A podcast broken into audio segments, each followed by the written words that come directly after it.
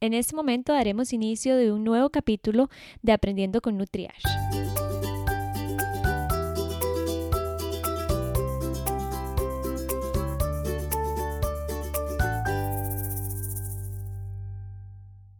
Bueno, el día de hoy tenemos como invitada ya recurrente a la nutricionista Adriana Herrera y hoy vamos a hablar sobre lo que circula por mi sangre.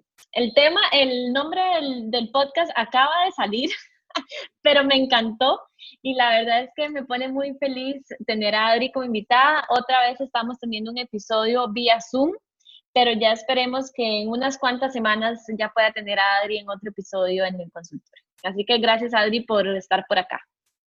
Gracias, Catherine, por esta invitación. Y bueno, lo que circula por mi sangre yo creo que primero podemos hacer eh, una, un viaje a cómo el alimento, espérate, cómo el alimento desde que entra a, mi boca, desde que yo lo, lo escojo, va a seguir este viaje hasta mi sangre, ¿verdad? Entonces, porque muchas personas desde aquí ya empiezan a tener conceptos que están erróneos. Por ejemplo, cuando nosotros comemos, desde que empezamos, a masticar, ya empezamos a digerir. Entonces, por eso es importante que esa masticación sea lenta, que nos sentemos a comer, que disfrutemos la comida. Entre más tiempo va a pasar en la boca, ¿verdad? La, comida, pues más fácil va a ser digerida por el estómago. El estómago con sus jugos gástricos, que lo que hacen es también protegernos un poco, porque los alimentos no vienen totalmente inocuos, siempre van a venir bacterias, siempre hay unas bacterias que van, son buenas para nuestro sistema digestivo y van a poblar todo nuestro sistema digestivo y hay otras que pueden venir como a manera de contaminación.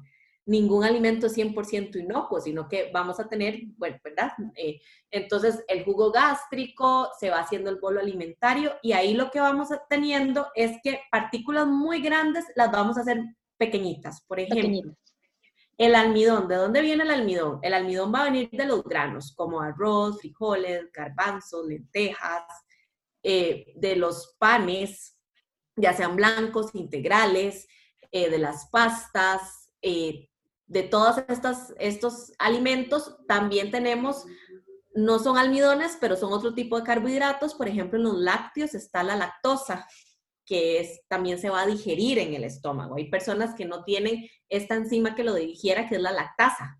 Entonces, por eso es que nos cuesta o se nos duele la panza o se, nos, infla el estómago, ¿verdad? Cuando hay. Y bueno, las frutas traen, igual son moléculas complejas porque traen mucha fibra y a veces son difíciles de digerir. Entonces, el estómago lo digiere y lo convierte en la molécula más chiquitita, que son los azúcares simples. Por ejemplo, la glucosa, eh, la fructosa, ¿verdad?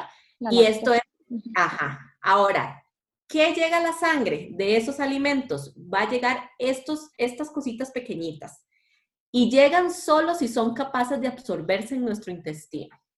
Entonces, por ejemplo, si yo tengo un intestino no muy saludable o que ha sido dañado o tuve una diarrea hace poco y me dieron antibióticos y eso lavó toda mi flora intestinal, puede ser que estas moléculas se, dime, se vayan, eh, no se absorban, no lleguen a la sangre, sino que se van por el intestino y se excretan por las heces. O sea, me sigue dando diarrea o siento que mis heces son inconsistentes, ¿verdad? Ahora, si ya llegaron a la sangre, es porque van a ir a todo nuestro cuerpo, ¿verdad? Entonces, es muy importante entender eso. Entonces, de estos carbohidratos, productos fuentes de carbohidratos, los lácteos, los granos, eh, y las, frutas, van a tener estos azúcares simples, ¿ok? Ahora, esto es importante entender. Estos azúcares simples van a ir a alimentar tres lugares específicos. Nuestro músculo es para poder movernos, nuestro cerebro para poder pensar y van a ir a tener reservas de azúcar por si acaso entramos en épocas de emergencia. Por ejemplo, no pudimos desayunar un día y tuvimos que salir corriendo para la universidad o el trabajo y tuvimos 16 horas de ayuno, 17 horas de ayuno. Entonces nosotros tenemos estas gavetitas que nos guardaron eh, esa glucosa. Pero ¿qué pasa si yo me acosté tarde el día anterior, antes de irme a acostar me comí un sándwich, entonces ya tenía carbohidrato? Y y después me tomé una copita de vino y sí desayuné a las 6 de la mañana y me fui a trabajar sentado. Resulta que esta, esto que llegó a mi sangre, esta glucosa, tiene la capacidad de, si no la estoy gastando, convertirse en ácidos grasos y formar triglicéridos.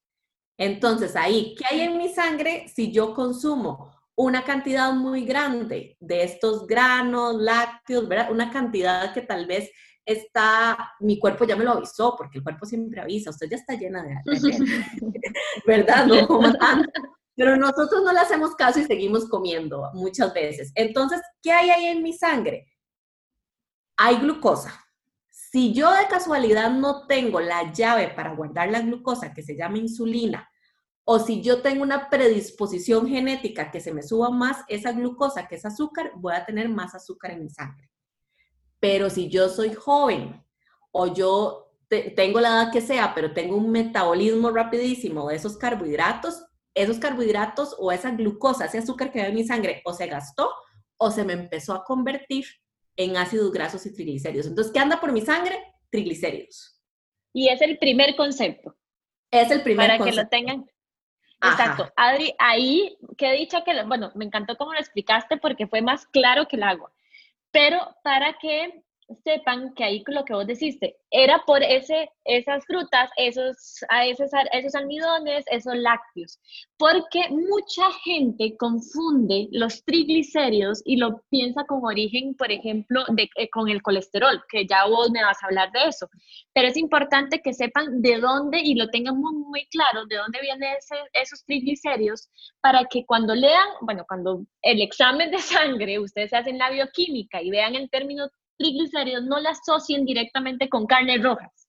Ajá, correcto. Hay, el, el, para que esos triglicéridos lleguen a mi sangre está esta, esta primera vía que yo diría que en, la, en nuestra alimentación latinoamericana al menos es la más la más fácil, porque es una vía facilísima, o sea, el cuerpo no lo piensa, tenemos azúcar suficiente y no nos estamos moviendo, hagamos triglicéridos, ¿ok?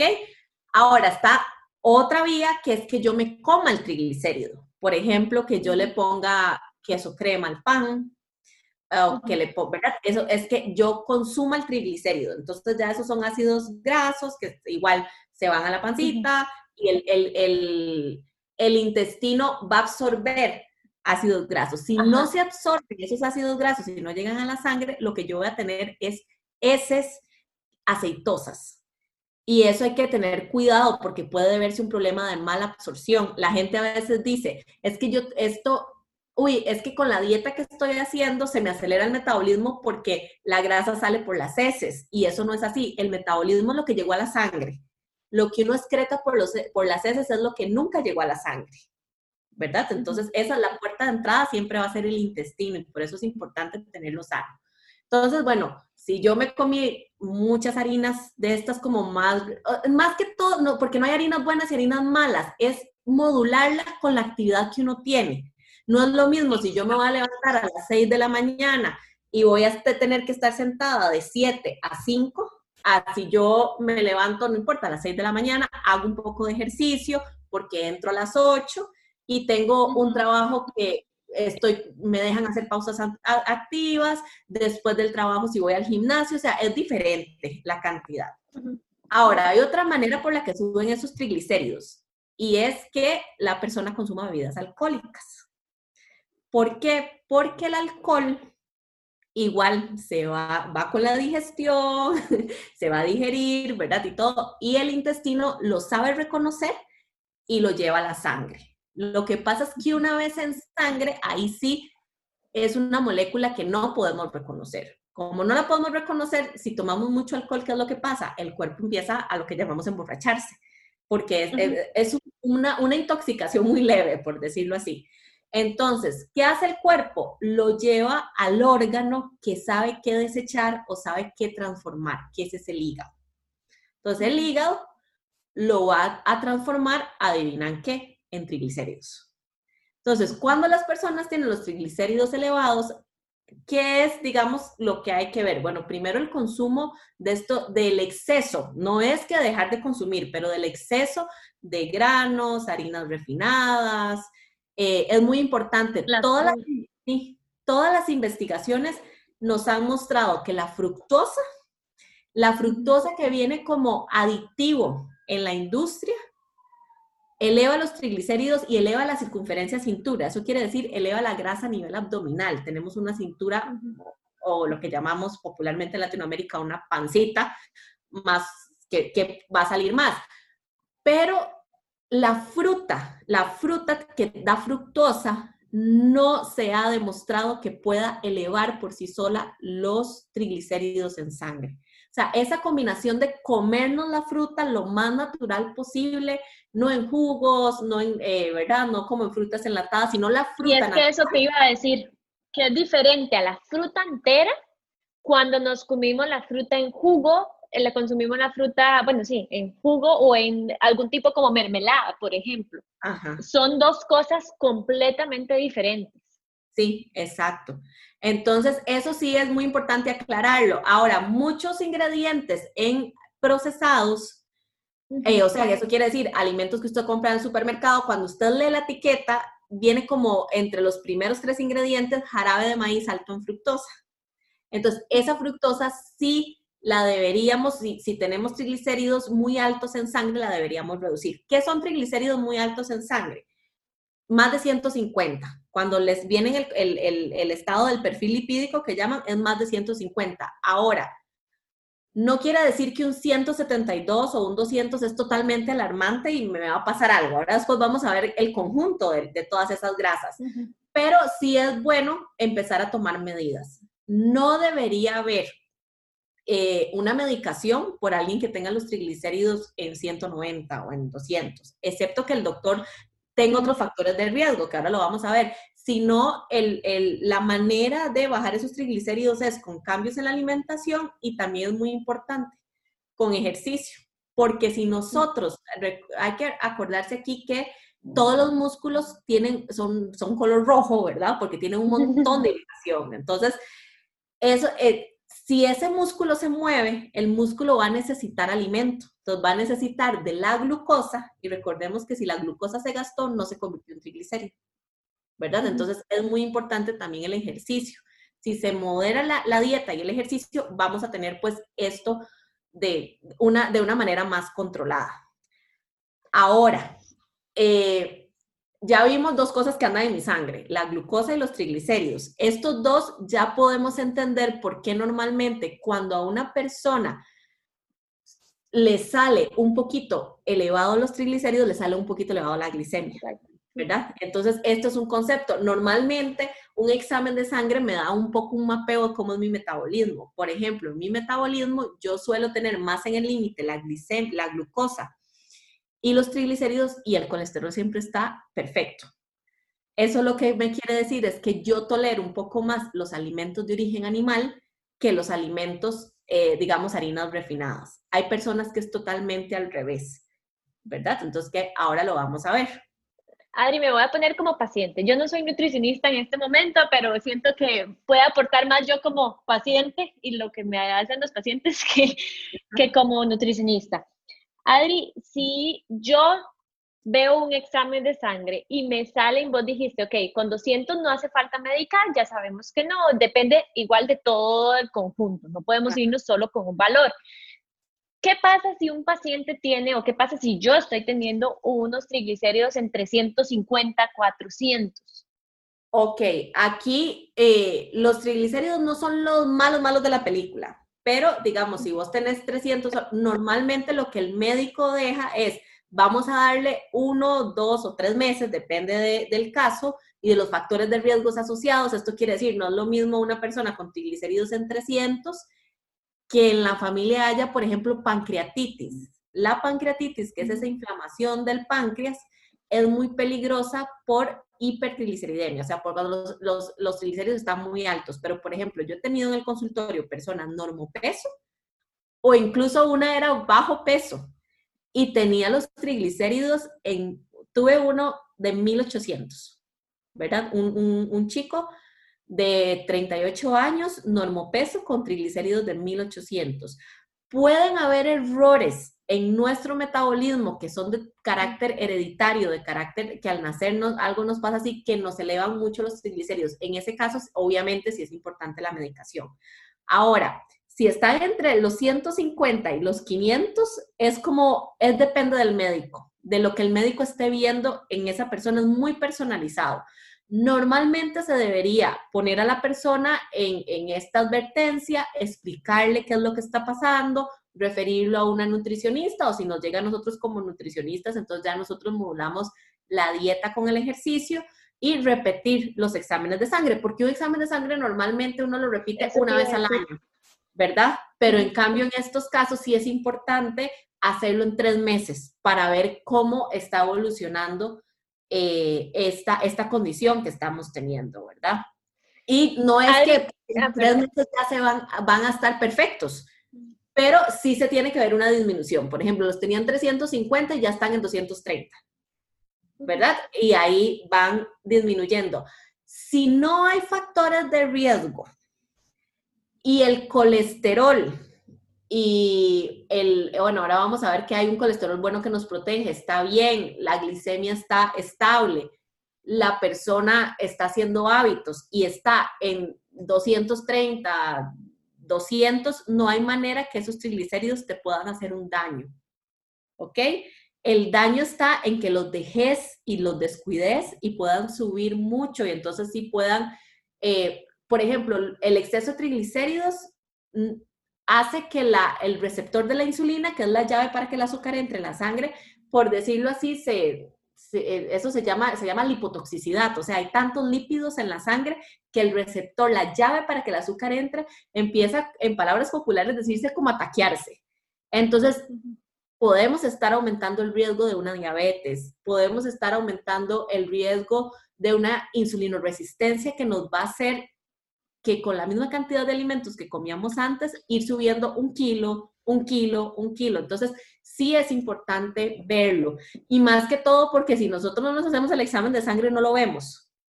Y es como un concepto abstracto que tienen los, los pacientes, como, ¿qué son los triglicéridos y dónde están? Es que yo me siento bien, porque me sale alto? Que esa era otra cosa que te quería decir como paciente de nuevo. Porque muchos pacientes llegan y dicen, es que yo me siento bien, yo no he tenido ningún síntoma y me sale esto. Entonces como que se sorprenden por el resultado y otros es que ya llegan o van al médico y te lo digo como nosotros como nutricionistas, que el profesional también que deben visitar no solamente el médico, sino también en este caso la parte de nutrición, porque llegan asustados de que ya nunca más puedo consumir harinas. Entonces también esa era mi duda. ¿Tengo los triglicéridos altos? Significa que no puedo consumir harinas. Ok, no, significa que debe buscar harinas más integrales, ¿verdad? Para que esa, porque recuerden lo que nos, lo que nos va a importar es que no se nos, o sea, que no nos llegue exceso de glucosa. Entonces yo, por ejemplo, un pan tal vez blanco, procesado, me va a subir más mi pico de glucosa que un pan integral. Entonces, escoger el pan integral. Tal vez que en la tarde me gustaba comerme unas galletitas, entonces no es porque nunca más puedo comerme galletas, es como toda la vida y es mucho tiempo, pero mientras logro lo, otra vez el equilibrio y empiezo a acostumbrarme al ejercicio, si estaba sedentario, empiezo a hacer estos cambios, voy a eliminar esta galletita y lo voy a cambiar por, qué sé yo, una tortilla con queso blanco o, ¿verdad? Una, un bowl de frutas con avena que igual van a tener carbohidratos, pero es otro tipo de carbohidratos, es otro tipo, y reducir lo más que podamos las harinas procesadas, buscar, por ejemplo, una media tarde en lugar de una galleta podría ser un trozo de plátano, ¿verdad? Eh, de plátano maduro, como decimos aquí en Costa Rica, que es el que es dulce, y entonces ustedes me dirían, pero es dulce y es harina, sí, pero no es harina procesada, es fibra, no nos va a hacer ese pico que estamos buscando tratar de, de eliminar. También es importante eso de la pancreatitis, porque la pancreatitis sí se ha visto que con niveles mayores a 400 podría haber mayor riesgo de pancreatitis. Y eso sí es una emergencia hospitalaria y es como de que la persona, entonces es como muy importante, más si hay herencia en la familia, pues cuidar esos triglicéridos. Ahora, los triglicéridos no son los malos de la película, ¿verdad? Hay una molécula que sí nos puede causar daño. Y esa molécula es el famoso colesterol, ¿verdad? Que uno tiene una canción, es que me sube el colesterol y todo el asunto, ¿verdad? Pero bueno, resulta que el colesterol, Katy, es producido por nosotros mismos. Nosotros se llama producción endógena de adentro de colesterol, igual que la mayoría de los animales. Entonces, por ejemplo, la vaca produce ella misma colesterol. ¿Por qué producimos colesterol? Porque el colesterol es materia prima para muchas hormonas que necesitamos para la vida. Por ejemplo, yo los estrógenos que me hacen ser mujer, ¿verdad? Yo los puedo producir desde los ovarios a partir de colesterol, pero también los puedo producir desde mi tejido graso. ¿Verdad? Por eso la mujer es, tiene más grasa subcutánea, la grasa que se acumula en las caderas y todo, porque es importante en la fertilidad. Y por eso hay rangos de porcentaje de grasa, tanto para arriba como para abajo, ¿verdad? O sea, eh, muchas veces en, procesos de fertilidad, la mujer cree que solo bajar peso, bajar peso, pero también muchas veces las mandan a subir porcentaje de grasa para tener un, un ambiente un poquitito más óptimo para la fertilidad. Entonces nosotros producimos ese colesterol. ¿Por qué lo producimos nosotros? Porque la naturaleza es sabia. Tenemos que producirlo porque eso nos va a asegurar la sobrevivencia humana. ¿verdad? O sea, ¿qué pasa si alguien no hay, o sea, no hay alimentos de origen animal por un periodo de tiempo o cuando, las, cuando en nuestra evolución estábamos comiendo solo frutos y vegetales y cosas que íbamos a, recolectar y todavía no habían existido los, los cazadores y recolectores. Nosotros teníamos la capacidad de producirlos. O sea, eso quiere decir también que el colesterol no es esencial en la dieta. Y por eso las personas veganas, o ahora que hay muchos adolescentes que por el tema ambiental y estas cosas le llegan a decir a la mamá, que quiero ser vegana, antes de pegar el brinco y decir, no, esto es prohibido, que lo que vamos a hacer es, es como llevarlo donde un profesional, ver realmente las intenciones que tienen, que no es una intención de, bueno, voy a hacer esta dieta porque es la que hace un famoso. De moda. Ajá, exacto, sino y tener claro que la sobrevivencia sí se va a lograr y que estas dietas bien manejadas eh, y con siempre un profesional en nutrición van a ser compatibles con la vida. Ahora. ahí te voy a hacer una pausa, porque, bueno, como nutricionista pediátrica, para que también las personas sepan que una un embarazo, una, eh, llevar una lactancia o niños pequeños se pueden llevar con una alimentación vegana o vegetariana sin ningún problema. O sea, ya está demostrado, obviamente son poblaciones más susceptibles que también, o sea, hay que hacerlo con supervisión, al igual que cualquier persona, pero sí es posible porque si uno lo hace de una manera adecuada, pueden crecer y desarrollarse sin ningún problema. Ajá, correcto. Sí, y una de estas, de una de estas razones es esto, nosotros tenemos la, la posibilidad de producir a nivel de nuestro, bueno, eh, moléculas grasas como el colesterol internamente y nuestro tejido adiposo además, él se autorregula y es un tejido endocrino, él produce también eh, hormonas, produce, ¿verdad? Entonces, ese colesterol, vamos al otro extremo. Tenemos personas que son altamente carnívoras, que les encantan comer eh, huevos, carnes, pero además también natilla, queso crema. Queso crema, paté. Ajá, entonces tienen un, una producción endógena de colesterol, ¿verdad? Que ellos lo producen, más todo el colesterol que se comieron del que produjo la vaca, del que produjo el cerdo y el que produjo el pollo, incluso el pescado. Porque el pescado no tiene grasa saturada, pero el pescado sí tiene colesterol, o por ejemplo los mariscos, ¿verdad? Que tienen colesterol. Entonces es diferente colesterol a grasa saturada. Grasa saturada estamos hablando eh, de las, las grasas animales, pero el colesterol es otra cosa. Por ejemplo, eh, unos camarones no tienen grasa saturada, pero sí tienen colesterol. Ajá. Entonces, el huevo, por ejemplo, que tanto tiempo lo satanizaron por tener colesterol. Eh, sí, se sabe que pues tiene más colesterol el, los chicharrones que nos comemos, ¿verdad?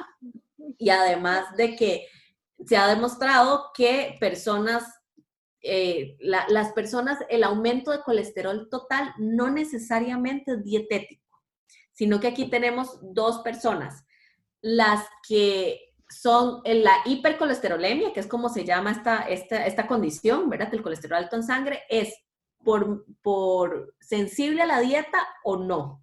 ¿Verdad? Sensible a la dieta es que yo modifico la dieta y ya se me baja. Cuando no es sensible a la dieta, normalmente es hereditario. Si ustedes le están saliendo los niveles de colesterol elevados, pregunten en su familia porque es que nadie se sienta en las familias a decir, ¿cómo te fueron los exámenes de sangre? ¿Cómo te sale tu colesterol? Pero entonces es importante preguntar. Si hay personas en la familia que tienen siempre el colesterol muy alto y están medicadas para poder estarlo bajando, entonces comuníqueselo a su médico, porque esta información es vital. Es súper valiosa. Y además, no me frustra a mí el hecho de que soy ya casi vegana y sigo teniendo el colesterol alto. De hecho, yo tengo una paciente que es una chica de 23 años, que ella es vegana y ella tiene el colesterol alto. Entonces ella decía, pero si yo no como nada colesterol. Y es porque es una... Sí, de hecho, tengo una pacientita de 8 años, Adri, con ah, el colesterol, no te imaginas, alteradísimo y la pobre igual, o sea, la mamá hace todo, se, o sea, no te imaginas la alimentación que tienen y obviamente no se le llegan a bajar los niveles. Entonces es una paciente de 8 años que no podemos descuidar la parte alimentaria, por supuesto que no, pero tiene que ser medicada porque ya es algo hereditario. Y eso es muy importante que los profesionales de salud sepan esto, porque muchas veces podrían estarle dando, eh, pues presionando a una niña de 8 años, es que vea su colesterol a la mamá y creando una situación de estrés, ¿verdad? Que, que si pasa en el adulto, en el adulto pasa, gente que ya está frustrada y no sabe qué hacer y tienen miedo, porque aquí hay, hay hay personas de los dos tipos. Una que diría, ah, de por sí todo el mundo tiene el colesterol alto, o la otra, que es el otro extremo, que se va a decir, me metí a internet y leí, y el colesterol es lo que, eh, lo que me puede dar un infarto, me puede dar esto, y yo no quiero que me haga, o sea, entonces es, es como complicado, ¿verdad? Ahora, cuando ustedes en los exámenes ven el resultado de colesterol total, eso quiero que sepan que no les está diciendo nada, es simplemente una suma de las grasas. Entonces, porque demasiada gente se asusta y muchos, hasta muchos médicos, parece mentira, pero hasta muchos médicos lo alarman cuando pueden tener, ya vas a hablar, el otro colesterol altísimo y es un paciente que llega súper asustado y nada más es un paciente mal informado. Sí, además que es como esto, el blanco y el negro de la medicina, que no existe, ¿verdad? Que hay muchos tonos de grises o de que es como si te sale el colesterol en 201, ya te lo ponen en rojo y en asterisco. Entonces eso es como alármese, ¿verdad? Y 201 realmente, o sea, ya sale en rojo y en asterisco, pero no nos está diciendo nada, ¿verdad? Y pasan 201, en 212, en 210, ¿verdad? Muchas veces eh, no es necesaria la medicación, por eso es como importante ir donde un médico, hay médicos que son especialistas en lípidos, o hay endocrinólogos que también van a conocer muy bien eh, cómo se maneja esto. Pero entonces, vean, colesterol total es la sumatoria de grasas. Entonces, yo me voy a ir a ver cómo está el, el que me interesa que no suba es el LDL, que es el que normalmente se conoce como colesterol malo. ¿Okay? se conoce malo por el low, porque eso es lo que significa en inglés. La L es del low, de lento. Exactamente. De perezoso. Yo siempre le explico a mis pacientitos, es como el niño perezoso que no quiere recoger su cama y no quiere hacer la cama nunca. Exactamente, sí. Entonces, si pensamos en esto, que qué anda por mi sangre, pensemos en que andan por ahí, bueno, la glucosa que convive con los triglicéridos y empezamos a poner estos nuevos factores. En las moléculas de colesterol, el colesterol total son varias moléculas. Están unas que son más chiquititas, pero son más se llama, esto se le dice aterogénicas. ¿Qué significa aterogénicas? Que tienen la capacidad de pegarse en las paredes de sus arterias, porque como lo dijo Catherine, que eso no, estas son lentas, perezosas. Entonces, en lugar de andar viajando por la sangre, se podría pegar a la arteria. Ahora, esto es súper importante, para que se peguen, se tienen que oxidar. Entonces, ah, ¿qué puedo yo hacer para que no se me pegue el colesterol, el LDL a la arteria? comer frutas y vegetales, que son antioxidantes, ¿verdad? Entonces, es algo que funciona. Eh, nosotros cuando hacemos un examen en sangre, lo que estamos viendo es los que andan en la sangre, pero no estamos viendo los que se pegan a la arteria. Sin embargo, entonces por eso el examen de sangre lo que dice es, gente que tiene el LDL, ojo, ese el, el LDL tiene un montón de clasificaciones. Si usted no tiene factores de riesgo, si usted no tiene los triglicéridos alterados y lo único que le está saliendo alterado es el LDL, sepa que ese LDL puede llegar incluso hasta 160. En una persona con normopeso, cero riesgos y cero, o sea, no se le recomienda la medicación, sino que se le recomienda la dieta y el ejercicio y el control un poquito más. Ahora, si esa persona, por ejemplo, tiene los triglicéridos un poquito altos, y tiene exceso de peso, entonces se recomienda menos de 130. Si la persona sí tiene un factor de riesgo asociado, ¿qué puede ser? Es hipertenso o hipertensa, vive con hipertensión, tiene, eh, por ejemplo, una circunferencia de cintura muy elevada, o sea, tiene una, una tiene mucha grasa almacenada, pero en la parte central. Aquí estamos hablando que si medimos la parte más prominente de la cintura, a los hombres les da por arriba de 102 o a las mujeres por arriba de 88, eso es un factor de riesgo. Eh, o que la persona, ya vamos a hablar, tenga diabetes, pero este de la diabetes lo voy a dejar ahí como un asterisco, ¿ok? Esas personas sí deberían estar con un factor de riesgo menos de 130, de, el colesterol esté lento, y con diabetes o dos factores de riesgos asociados en menos de 100. ¿Por qué con la diabetes en menos de 100? Porque se ha visto que la persona con diabetes tiene, aunque tenga un buen colesterol, esa LDL es más pequeñita y más peligrosa. Estoy hablando de las personas con diabetes tipo 2. Aquí saco a las, a las personas que nos escuchan con diabetes tipo 1. Pero entonces, eso es importante tenerlo. Ahora, estos LDL son, como son más peligrosos, necesitan vigilancia. Y la vigilancia se las va a dar la molécula HDL, que H, recuerden que el L era de low, el H aquí es de high. Y estos para mí son como los guardianes de nuestra eh, circulación. Y además de ser guardianes, son responsables y nos las van limpiando. Van limpiando, digamos, como... Yo le digo la famosa escobita. Ajá, exacto. así se lo explico a mis pacientes. Recuerden que yo soy nutricionista pediátrica, entonces así solo se lo digo yo a mis pacientes o a los adolescentes le digo la mamá necia que está jalando al chiquito para que se mueva y que, o sea, como ya la rápida. Sí, exacto, sí, sí. Entonces, es, es, todos estos están conviviendo en este momento en nuestra sangre, ¿verdad? Entonces, yo lo que tengo que ver es qué relación hay. Pero entonces, si yo veo y yo tengo colesterol bien, HDL bien, LDL bien, triglicéridos elevados y glucosa en el límite, porque puede ser que sí esté, o sea, que no esté, no, tenga diabetes, pero esté, por ejemplo, en 98 o en 96. Pero mi L, o sea, estos son, por ejemplo, datos míos. Yo he tenido LDL, LDL de 70, pero con glicemias de 98 y triglicéridos de 147. ¿Qué quiere decir eso? Yo debería llevar, esto es la parte nada más biológica, porque también está la parte emocional, una alimentación más basada en productos animales, vegetales, ¿verdad? Lo que pasa es que yo no soy solo un ser biológico, sino que emocionalmente o gustativamente también me gusta comer harinas. Entonces tengo que llegar al equilibrio y estarme monitoreando estos valores. Ahora, ¿qué pasa si a usted le sale el asterisco en el colesterol total? Váyase a ver la diferencia entre el LDL y el HDL. El, HDL normalmente se recomienda que sea para hombres en mayores de 40 miligramos por decalitro y para mujeres mayores de 50 miligramos por decalitro. Ok, ahora todos estos conviven juntos. Entonces yo lo, en una metáfora que hice, lo pongo como si uno estuviera en un centro penitenciario. ¿Ok? Nosotros tenemos policías que son los HDLs, que son súper responsables, súper limpios y que quieren tener el orden, pero hay unos presos que están mal portados. Estos son los él. Entonces ellos los mandaron como a, a, otra parte de la cárcel para que hicieran ahí sus travesuras y sus cosas. Y todos los otros, ahí tenemos a los triglicéridos, ¿verdad? Que por sí solos no van a hacer daño, o sea, son bien portados, salen, se asolean, si tienen que jugar, juegan y todo, pero están controlados.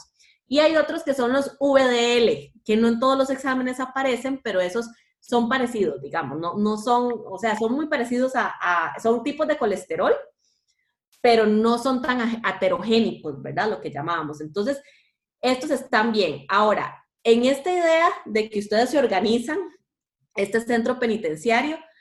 ¿Qué pasa si suben un poco los problemáticos, pero yo refuerzo a los policías? Y tenemos más control para estos, entonces nada se nos desorganiza. Ahora, ¿qué pasa si yo tengo buenos policías, tengo poquitos de los de alta seguridad y empiezan a subir los triglicéridos, o sea, los normales? Por un momento no empieza a pasar nada, por un momento. Pero si siguen subiendo y subiendo y subiendo, por más que sean buena gente y que estén portándose bien, ya empieza a acabarse la comida, ya tengo que poner a, muchos a saturar el sistema. Entonces, ¿qué es lo que va a pasar? Me va, o sea, los policías van a tener problemas, ya vamos a tener, ¿verdad? Entonces, es como, esa para mí es una metáfora que lo deja como clarísimo, ¿verdad? Es igual, ¿qué pasa si yo no tengo tantos policías y empiezan a crecer los LDL, ¿verdad? Que son los, los que se me portan más mal. Voy a tener problemas, por más que tengan los Entonces, esto es, una, e, es como lo que debemos aprender a verlo de una manera muy integral, o sea, no es solo un número que se pasó por cinco, ¿verdad? Era, no sé, en lugar de tener 30, sí. tuve en 135 el LDL y no tengo ningún otro factor de riesgo, sino que hay que verlo de manera integral. Integral. Y ahora creo que un poquito para cerrar, recomendaciones, ¿ok? De, a nivel nutricional. La fibra en el sistema digestivo que vimos, la fibra sale por las heces, ¿verdad? Me va a aumentar el bolo. entonces es como un, alguien que limpia el sistema digestivo. En esa limpieza del sistema digestivo puede atrapar moléculas grasas si hay exceso de grasa. Entonces, el aumentar el consumo de fibra que la fibra donde está en los productos integrales, en la fruta, los vegetales, los tubérculos como el plátano, yuca, ¿verdad? Que tiene un poquito de fibra, me va a ayudar tanto a mi sistema digestivo, pero también al sistema metabólico de disminuir las moléculas que me van a producir exceso de colesterol LDL o exceso de triglicéridos. Entonces la fibra es súper importante.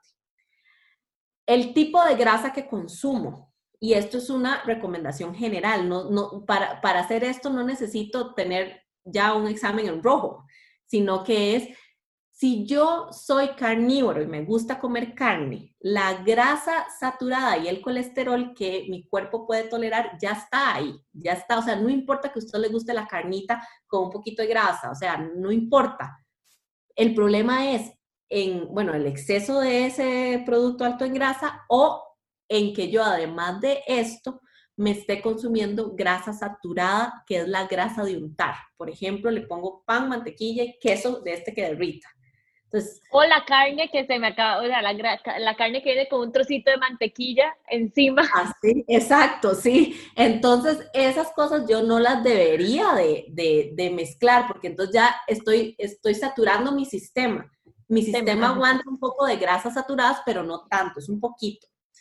Ahora, si yo soy una persona que, por ejemplo, yo digo, oye, es que a mí no me gustan, no es que nadie me obligó ni nada, pero no me gustan las carnes rojas, yo no como cerdo, eh, de la semana eh, como muchas leguminosas, frijoles con huevo en su caldo o, digamos, estofados de garbanzos, y una vez perdida como pollo, pero lo que más me gusta es el pescado, entonces esa persona podría aprovechar más y usar como quesos más de estos quesos que derritan o ponerle mantequilla al pan si gusta, o sea, es depende de, cómo come la persona. El balance, es que ahí es, cada persona tiene un balance distinto. Exactamente, sí, es como digamos, si soy vegetariana, ¿verdad? Y probablemente puedo utilizar un poquito más de grasa saturada. Es, ahí es importante. Otra fuente de grasa saturada que está en el reino vegetal es el aceite de coco el aceite de coco, si yo soy deportista, si yo soy un niño en crecimiento que, me está, eh, que me está costando subir de peso, o sea, para esas personas está ok, si yo soy vegano, está ok, pero si yo me gusta comer carne, me gusta comer grasa de untar y además voy a empezar a cocinar aceite de coco porque escuché que era mejor, no. En este caso, si la persona tiene problemas de colesterol o triglicéridos elevados en sangre, lo que se recomienda más bien es lo que se ha demostrado en la dieta mediterránea. Pero aquí es muy importante porque sé que nos escucha mucha gente de la, región latinoamericana. La dieta mediterránea siempre nos la venden como que es la correcta porque es la que más ha tenido dinero para ser estudiada. yo estoy segura que nuestra dieta autóctona, digamos, la dieta mesoamericana, donde sin, sin que haya llegado la globalización a nosotros, pero si nos vamos a nuestros productos más básicos, tendrían eh, un, estudios similares a lo que arroja la dieta mediterránea. ¿Qué, ¿Qué es lo que arroja? La gente que vive en el Mediterráneo, que coma más pescados. Nosotros también vivimos en mares diferentes, con pescados diferentes, pero los tenemos. Que consumen leguminosas, ellos consumen alubias, consumen lentejas, nosotros también consumimos mucho frijol, por ejemplo. ¿verdad? Eh, que además frutas y vegetales, que aquí en el trópico tenemos muchas frutas y vegetales deliciosos, ¿verdad? Y bueno, se ponen las semillas, también semillas, grasas buenas. Nosotros tal vez no usamos aceite de oliva, pero podemos usar el aguacate. El aceite de canola tiene una composición muy parecida al aceite de oliva, ¿verdad? Entonces, pues todos esos productos eh, nos harían bien. ¿Qué ha pasado con la dieta mediterránea? La globalización metió eh, un montón de cosas, ¿verdad? Entonces ya el español no solamente el alcohol, con, pero sino que también van a, a, comidas rápidas y todo. Lo mismo pasa acá. Pero entonces es como todo esto. Si el 80% de mi, alimentación es positiva, yo un 20% puedo ir al restaurante comida rápida o comer un helado, etc. Entonces es importante esto. La fibra, el tipo de grasas y el tipo de harinas que ya lo hablamos al puro principio. Y Adri, hay un, igual no, no voy a entrar mucho en detalle porque hay un podcast específicamente del huevo. En un, es como el capítulo, el episodio número 5 o algo, para que la gente pueda ir a visitarlo. Pero en, yo me acuerdo que cuando yo salí de la universidad o cuando estaba en la universidad se creía que el cuando una persona tenía el colesterol alto, no se recomendaba más de dos, tres huevos por semana. Ahora, entonces, mucha gente o muchos médicos que aún no están tal vez muy más actualizados, sale colesterol y desde ya le dice a la persona, no consuma huevo o no consuma dos veces, más de dos veces por semana el huevo. Yo te la respeto, pero Adri, ¿es así? ¿No es así? Eh, no, no es así, eso no realmente, porque además ni siquiera, bueno, primero que el huevo es un alimento súper nutritivo, está... Muy barato barato, tiene, o sea, una fuente rica de proteína, es fácil, tiene además vitamina D en su yema de huevo, que mucha gente quita la yema de huevo y, bueno, al menos en Costa Rica mucha gente tiene deficiencia de vitamina D y es, es, es, una, es una opción, ¿verdad? O sea, consumir la vitamina D del huevo. Entonces, claro, empiezan a llegar estas cosas y lo que hace es confusión. O sea, realmente usted puede comerse un, un par de huevos al día sin tener, tener em, peligro. Ahora, si hay un colesterol que es sensible a su dieta, ahí sí se pueden hacer modificaciones, no se eliminan, pero sí se hacen modificaciones y ahí, digamos, un profesional en nutrición eh, debe hacer el cálculo, pero esto es, es, estos son las menos personas, o sea, la, la mayoría de población con hipercolesterolemia no es por la dieta, es por su producción endógena de colesterol. Ahora, la dieta sí, y pues obviamente si yo tengo tendencia a subir en mi colesterol desde adentro endógenamente, entonces yo tengo que cuidar más mi dieta que una persona que tal vez pueda sintetizar. Ahora, también es muy importante ver esto con las famosas dietas keto, ¿verdad? Si yo tengo este problema y yo voy a hacer una dieta keto, tengo que tener muchísimo cuidado, porque incluso muchas personas sin tener problemas de colesterol, al principio de una dieta keto suben sus niveles de LDL. También sube el HDL, eso sí se ha visto demostrado, pero sube el LDL. Entonces, si yo, yo tengo que, medir mi, y, por eso ir siempre a gente que lo traten a uno integralmente y que se centren en e uno. Individual, ajá, individual. individual. O sea, que no sea solo la entrega de un papel y haga esto, no, no, o sea, hay que estudiar a cada persona por aparte. Exactamente, sí. Ok, entonces, eh, no sé si nos queda algo por ahí. Adri, o sea, me encantó. Yo te dije la vez pasada que tuvimos un podcast de, para la diabetes, a mí me encantó porque uno sabe todo esto y aún así yo sabía todo lo que Adri me está diciendo y era como si me lo estuvieras diciendo así como por primera vez porque estaba anonada con a, mí, también me pasa cuando oigo tus podcasts o tus historias en Instagram, siempre me aprendo un montón y yo creo que si uno es nutri, a uno le encanta la nutrición, entonces uno cuando habla con alguien de nutrición le encanta. O sea, de nuevo, yo, yo sé esto desde la universidad y yo estaba como si no supiera nada, o sea, sí lo sé, pero estaba como aprendiendo algo nuevo. Así que, Adri, yo creo que quedó súper claro recordar que, o sea, saber qué circula por mi sangre y que todo, o sea, en un caso específico, si sale un valor negativo, hay que estudiarlo de, de manera integral, o sea, no podemos hacer solo uno, no podemos ver solo uno y siempre asesorarse con la parte médica, pero sí con un nutricionista, porque estos valores pueden verse beneficiados con una alimentación saludable y con la parte del ejercicio que Adri lo explicó muy, muy bien. Importante, y creo, Adri, que así es como me, me gustaría cerrar, o sea, motivar a las personas que se hagan exámenes de sangre de manera frecuente, porque creo que solamente nos hacemos exámenes de sangre cuando tenemos algo y no lo hacemos como un chequeo general, o sea, es como un RITEVE y aún los niños, y aquí me voy a meter en mi área porque me pasó con dos laboratorios que mandé a hacer examen, un perfil lipídico a, a niños y me dijeron que no los hacían porque no se, o sea, que los niños no salen con niveles alterados en niños menores de 8 años. Obviamente los mandé a otro laboratorio porque ya hasta en niños se ve cómo la alimentación puede influir directamente en estos valores. Entonces, si su, o sea, con sus hijos y con ustedes, que no les dé miedo hacerse exámenes de sangre. Y la verdad es que un perfil lipídico, si lo vemos solo con, con control, no va a salir tan caro. Igual si vemos una glicemia, glicemia por control, no va a salir tan caro que cuando ya estemos enfermos y tengamos un montón de exámenes por hacernos. Ok, sí, es, es, es cierto. En los niños ese manejo tan importante y también de esto de buscar nutricionistas que sepan el manejo de la nutrición pediátrica, ¿verdad? Porque yo creo que esto, bueno, es súper importante. La gente está eh, acostumbrada a buscar al médico especialista, pero no necesariamente a la nutricionista especialista. A la nutricionista. Y es igual como es de ética, porque, o sea, vos me estás contando todo esto y yo digo, no tenía ni idea. O sea, tengo 12 años de no ver un niño y cuando lo viera estudiante. Entonces eh, es, es, es, interesante, más bien muchísimas gracias por el consejo. para que se... no lo sabía. Bueno, entonces muchas gracias por escuchar este podcast. Adri es especial, bueno, es educadora en diabetes, ve personas adultas este, con enfermedades crónicas y si les gustó como habla Adri, que yo creo que a nadie no le va a gustar, y la quieren contactar, Adri, ¿a dónde te pueden contactar para dejar tu información?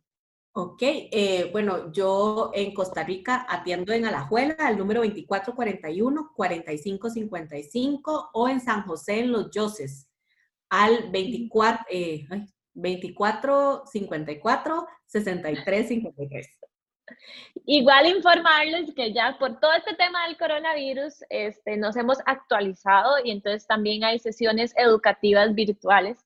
Entonces, si son de Latinoamérica o inclusive yo sé que nos escucha gente de España, entonces sí, les gusta como Adri aborda también, está toda esta atención ya virtual, entonces nos pueden contactar, yo sé que ya nos pueden hacer esas consultas y conocer a otras personas fuera de Costa Rica, que eso es lo lindo. Así que muchas gracias y nos escuchamos en el próximo episodio del